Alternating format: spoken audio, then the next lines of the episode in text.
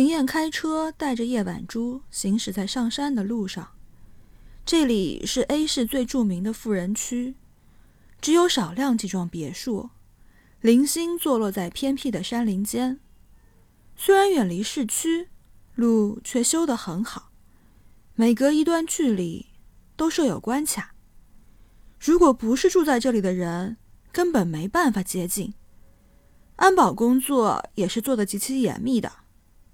不过也是，现在的有钱人。哪个不注重人身安全和隐私？住在这种地方才符合身份和地位。一路上种满了薰衣草，还没到开花的时节，但能想象得到，到了初夏，一眼望不到边际的紫色薰衣草全部盛开，会是多么的壮观！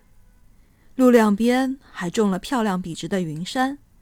沿着公路一直蜿蜒而上，触目所及，从天到地都是养眼的绿色，漂亮的如同瑰丽的珠宝。唉，有钱人的世界真好，想住在哪里都可以呀。叶晚珠感叹道：“我从来都不知道 A 市还有这么漂亮的地方呀。”秦燕打趣道。那你想不想住进来呀？叶晚珠吓了一跳，哎，才不要啊！欣赏一下就行了。真要住进来，我会浑身都不自在的。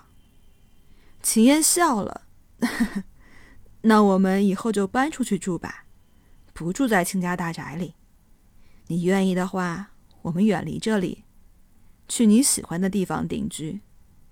你告诉我，你喜欢海边，还是山里呀？哎，要不然，去你家乡好不好？盖一座木头房子，种种田，养养花，也很是悠闲惬意啊。叶晚珠白了他一眼，只当他白日做梦。切，你不回去继承秦家产业了吗？秦燕笑而不语。路的尽头出现了一座黑色的铁门，漂亮高大。里面便是秦家的老宅，一幢白色的三层小楼，静静矗立在绿色的山林间。叶晚珠倍感意外，他以为秦家老宅一定像山下那些房子一样富丽堂皇，可没想到只是一幢很普通的三层小楼，盖得很朴素，有些年头了。